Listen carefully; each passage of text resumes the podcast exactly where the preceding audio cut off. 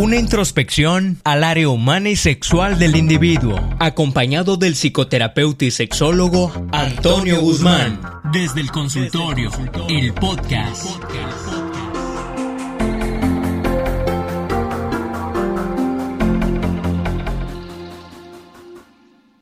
¿Te has preguntado alguna vez cuando hablamos de sexualidad, ¿y yo qué soy? ¿Cuál es mi identidad? Bueno, pues el día de hoy te invito a que te quedes aquí en este podcast porque vamos a hablar precisamente sobre eso. Vamos a hablar sobre la identidad sexual. Y es que en muchas ocasiones la verdad es que nos cuesta un poco de trabajo porque hay tantas denominaciones, hay tantos conceptos que a veces los, mezclamos, los confundimos. Aquí la intención es invitarte a que te quedes porque la construcción de la sexualidad, de la identidad sexual, la identidad sexual, es a partir de cuatro elementos que van a ser muy prácticos. A mí me interesa que tú los tengas muy claros, porque vas a poder descubrir que en cada uno de esos cuatro tendrás una nominación. Es decir, es como si yo te pidiera que eligieras una de cuatro patas de una silla o de una mesa. Es decir, contamos con las cuatro para poder sostenernos. Pero de repente una de ellas la vas a pintar de un color que te guste, un amarillo, un verde, un rojo, un azul, etcétera, ¿sí? Entonces cada pata tendrá un color específico, pero estaremos soportándonos sobre las cuatro patas. Bueno, pues algo similar pasa con la identidad sexual. Cuando hablamos de identidad sexual estamos hablando de cuatro elementos que se viven de manera simultánea, cada uno de ellos tal vez pintado de un color muy específico, un color característico de cada una de nuestras vidas. Y entonces por eso quiero más o menos que nos imaginemos esta situación donde hablamos de una silla o de una mesa de cuatro patas y vamos a hablar de la primera. El primer elemento para determinar o para tratar de descubrir, darnos una idea de cuál es nuestra identidad sexual, es el sexo biológico. El número uno es el sexo biológico, es decir, es esto es estas características físicas que determinan un cuerpo, ya sea que sea el cuerpo de un macho, o sea el cuerpo de una hembra, o sea el cuerpo de una persona intersexual. ¿En qué consiste todo eso?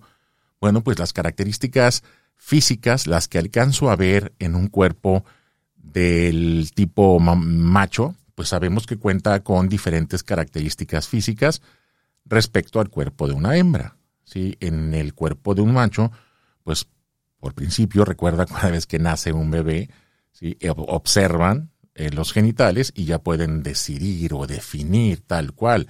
Es una, es una, es, es una hembra, es un macho. ¿sí? Bueno, pues en, en, este caso también estamos hablando específicamente de lo que vemos. ¿sí? Están los casos también en una minoría, pero que existen eh, los casos de intersexualidad, que son estas personas que van a contar físicamente hablando, con características de ambos sexos biológicos. Y no es como que sea 50 y 50 en porcentajes. ¿eh? La verdad es que lo más regular es que se vayan más o menos más del lado de uno de los dos sexos, pero que finalmente cuentan con ambas características y entran en un grupo que se denomina intersexualidad. Y estamos hablando específicamente de casos de el cuerpo, ¿sí? La cuestión física. Por eso se le llama entonces sexo biológico. Y ese es el primer elemento. Vamos, la primera pata de, de estas cuatro que voy a mencionar, de las patas de la silla o de la mesa. Y entonces elijamos uno de esos de acuerdo a lo que nosotros vemos en nuestro cuerpo, ¿sí? Por eso te decía, habremos de ponerle un color. Eso te va a corresponder a ti. Yo no voy a decirte cuál, pero tú si te asomas un poco podrás darte cuenta a partir de lo que conoces de tu cuerpo si tu cuerpo es el de un macho, es el de una hembra o es el de una persona intersexual. ¿Va? Eh, sí, estoy diciéndolo tal vez un poco este, simple ¿no? y sencillo, pero es que los que vienen más adelante no van a ser tan sencillos como este de asomarme nada más y ya. Y entonces por eso es que te estoy poniendo este ejemplo muy de caricatura. Bueno, el segundo caso, el segundo elemento, vamos a denominarlo rol de género. Y el rol de género también cada uno de nosotros tiene un rol de género. Para esto yo quiero que te imagines que así como en el sexo biológico, como decíamos, macho, hembra e intersexual, en estos casos vamos a hablar en particular del género como una construcción social. Es decir, de acuerdo al lugar donde te encuentres, la cultura en la que te estés manejando, pues vamos a hablar de un rol de género que estuviéramos manteniendo. El rol o papel de género es la forma en la que yo actúo públicamente. ¿sí? Es la vivencia de mi género, pero a nivel público. Por eso le llamamos rol o papel, como si habláramos de una actuación, pues es decir, una persona sale de su casa y sale vestida, ¿sí? o vestido eh, de, con un, rol que es asignado socialmente. ¿sí? Puede ser masculino, puede ser femenino, o inclusive hay una amplia gama, un espectro enorme entre lo masculino y lo femenino, en donde podría entrar también el rol. Y además, déjame decirte que también tenemos nominaciones para las asignaciones que están fuera de ese que se conoce como binarismo de género. Es decir, hemos creído que en género o es masculino o es femenino. Sin embargo, eh, también hay nominaciones que no entran en ese binarismo de género y que puede ser, por ejemplo, una persona a género, o probablemente lo que se conoce también como género fluido, que de repente puede tener manifestaciones en su vivencia pública del género masculino y en otros momentos de su vida puede tener asignaciones o características más femeninas. E inclusive hay personas que deciden no participar en ninguna de estas asignaciones de género a nivel social y entonces no se manifiestan ni para un lado ni para el otro en la idea de yo no estoy de acuerdo en esta forma en la que socialmente me indican que entonces voy a vivirme de una manera masculina o femenina y son de repente algunos casos que vemos probablemente en la calle o en la casa, en la familia, ¿sí? en la escuela, donde encontramos personas que tienen una vestimenta, por ejemplo, muy neutral o que tienen un comportamiento muy neutral y que a veces nos preguntamos, bueno, este o esta persona será hombre o será mujer porque no alcanzo a definir. Y entonces estas personas simple y sencillamente han elegido vivir un rol de género en donde no hay una eh, característica mm, que los diferencie de los demás, ¿no? Y es completamente válido, es completamente aceptado.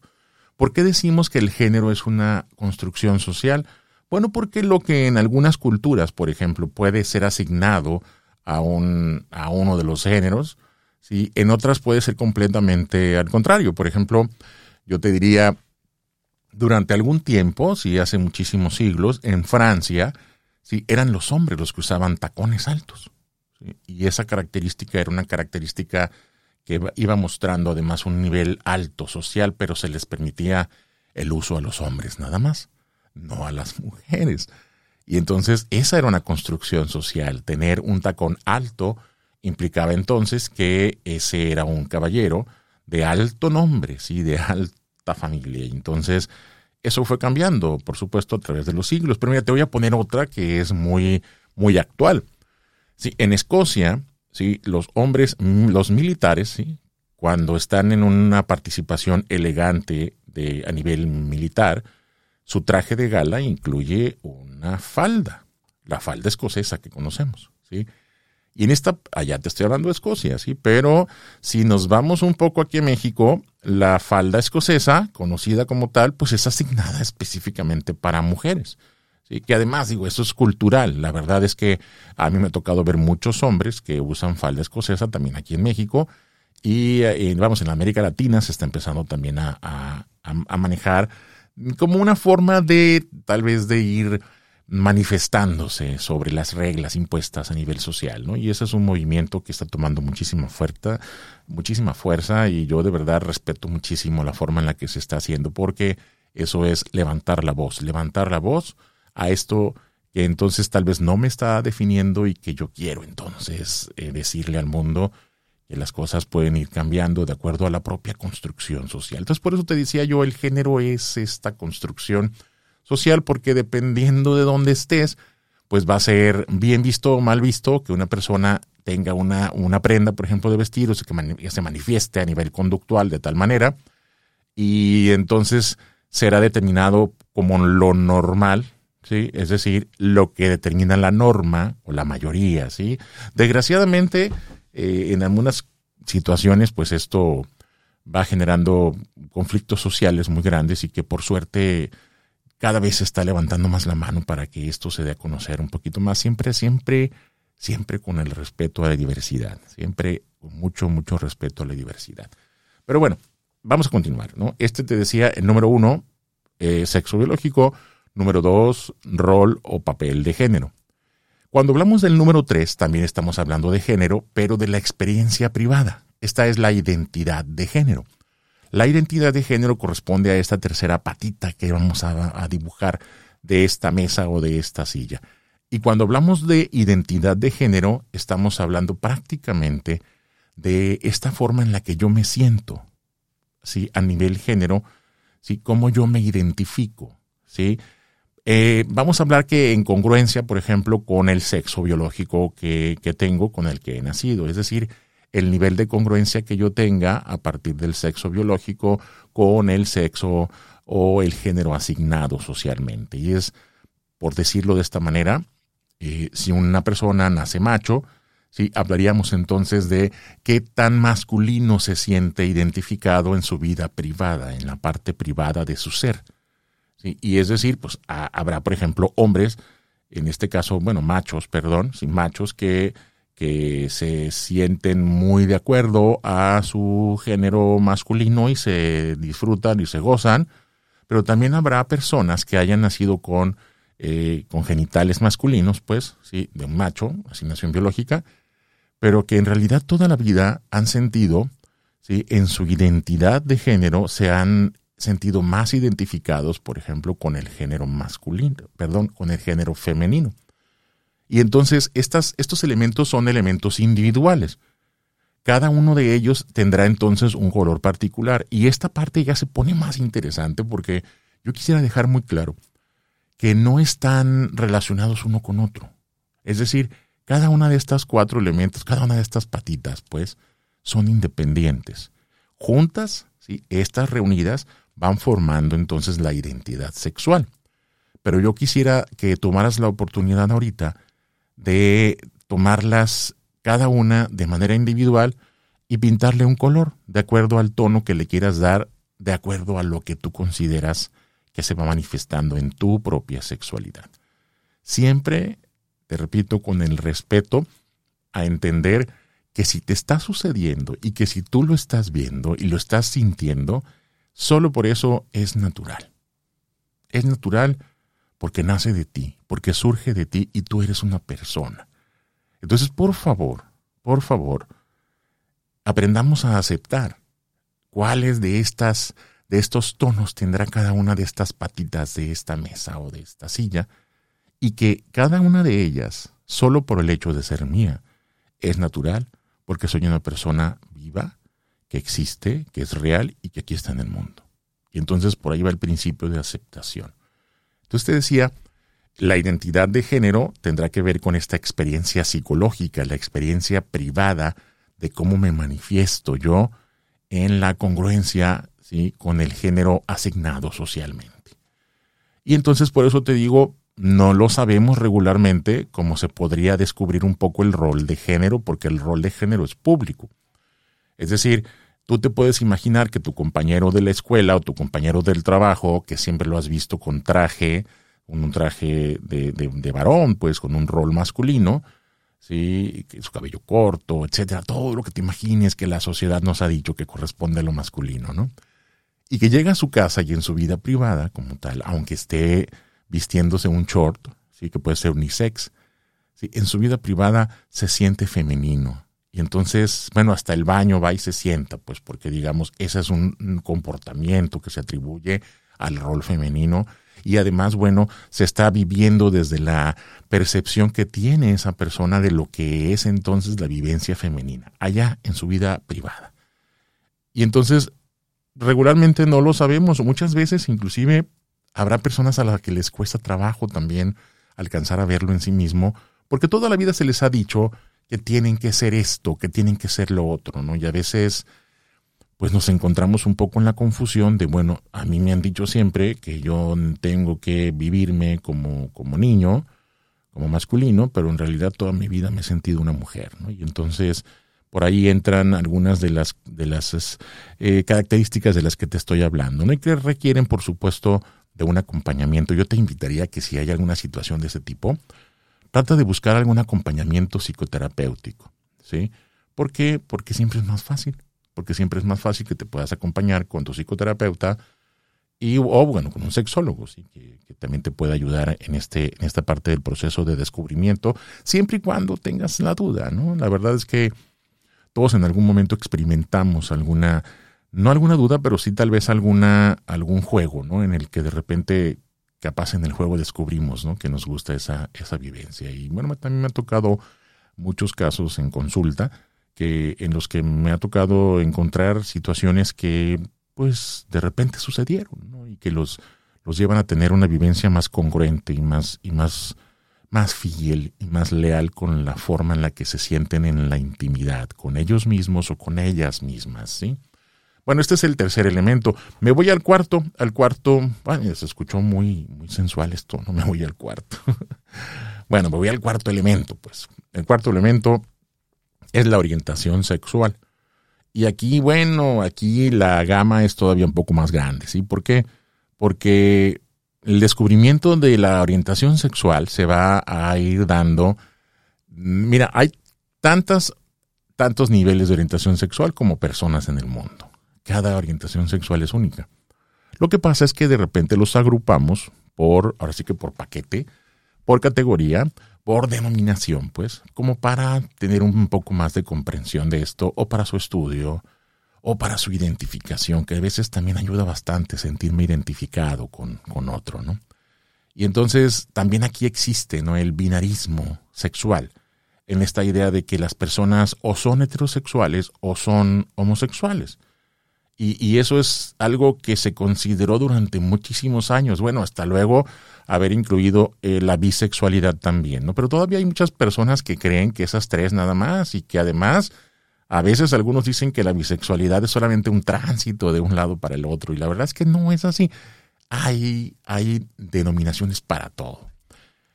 Lo importante es ir descubriendo que la orientación sexual tiene que ver con esto que me enamora, con la parte emocional. Así como decíamos en una de la, la primera pata que hablábamos, que era el primer elemento, el, el sexo biológico es lo que se ve, lo físico, lo que está ahí colocado en mi cuerpo el número dos, decíamos, el rol o papel de género es la forma en la que me vivo, la experiencia pública que yo tengo de mi sexualidad, es decir, masculino, femenino o los intermedios o ninguno de ellos. Y la identidad sexual, perdón, la identidad de género, que es el número tres, es la forma privada en la que yo me experimento, la que yo ex experimento mi sexualidad o vivo mi sexualidad perdón, mi género desde la experiencia, por supuesto, de la sexualidad, con una de ellas es el género, y entonces es la parte privada, ¿no? La, la parte íntima, la, la, parte psicológica, diría yo. Pues bueno, ahora esta, que es la, la número cuatro, la cuarta patita de esta mesa o de esta silla, es la orientación sexual. Y aquí habríamos de considerar que la gama también es muy, muy, muy grande, ¿sí? Y que tiene que ver con la parte emocional, sí, lo que me enamora, lo que me atrae, que es desde lo excitante, desde la parte que despierta en mí una respuesta sexual humana, es decir, qué, qué provoca en mi deseo, qué provoca en mi excitación y bueno, ya los otros elementos de la misma respuesta sexual humana, ¿no? Pero vamos a dejarlo hasta ahí, este deseo y excitación, para que tú puedas lograr identificar. Una persona puede tal vez descubrirse que está sintiéndose atraída o atraído hacia cualquier otra persona ¿sí? Y eso no lo, digamos, no lo, no lo, no lo, iba a decir no lo determina, pero me refiero, eh, de lo que se trata es, vamos eliminando las etiquetas. El hecho de que haya tantas etiquetas para hablar de, de las denominaciones de la orientación sexual es precisamente para que ya no las estemos utilizando. Vamos aceptando a la persona como, como lo que es, como la persona, como como este elemento que nos va a permitir entonces ir descubriendo qué hay más allá de esta grandeza que puedo tener como ser humano, ¿no? Y que la forma en la que yo voy viviendo mi sexualidad humana, por supuesto, eh, genera que mi propia vida y mi propia existencia se expanda un poco más allá de mí. Y entonces aquí entra, por supuesto, la orientación sexual. La orientación sexual entonces será esto que me atrae, esto que me provoca el deseo, esta necesidad tremenda que a veces tengo de estar junto a esta persona y que hay una atracción específica, pero también más allá de lo físico, es esta parte emocional, porque habrá muchas personas que pueden enamorarse, pues a nivel emocional, afectivo, y no necesariamente tendrán una respuesta sexual. Y también, al contrario, sí, es, habrá personas que se sienten muy atraídas sexualmente con alguien, hablando de lo físico, pero no tienen ninguna intención de lo afectivo. No importa, todo eso entra en la orientación sexual y son tantas denominaciones que no las voy a mencionar porque son muchísimas. Ya vamos a dedicar un podcast específicamente a orientación sexual. Pero lo que te quiero dejar muy claro es, vamos dejando de ponerle una etiqueta, una etiqueta que me determine para toda la vida. Sí, a lo mejor es importante que tú digas, bueno, en este momento mi orientación sexual es esta, y se vale, ¿eh? ¿sabes qué? La sexualidad como tal es, es dinámica. La identidad sexual, esta que tú estás descubriendo a partir de estos cuatro elementos, es la que en este momento probablemente puedas conocer de ti. Y entonces puedo identificarme como esta persona en este momento de mi vida. Pero que yo me identifique en este momento de mi vida no significa que es esta la persona que voy a ser para siempre. Vamos, no es como que a los 12 años una persona diga, ah, bueno, a partir de hoy me voy a poner esta etiqueta y solamente voy a hacer esto, ¿no? Y a partir de aquí le sigo para adelante y toda la vida, ¿no? En algunos casos así pasa, ¿sí? y, son muy felices también. Pero hay otras personas, ¿sí? Que tienen más conciencia en la idea de eh, descubrir que poco a poco, conforme vamos avanzando en la vida, así como en la parte espiritual, así como en la parte emocional, voy descubriendo cosas nuevas de mí porque voy creciendo, porque voy expandiendo mi conciencia, así como pasa eso, también sucede a nivel sexual.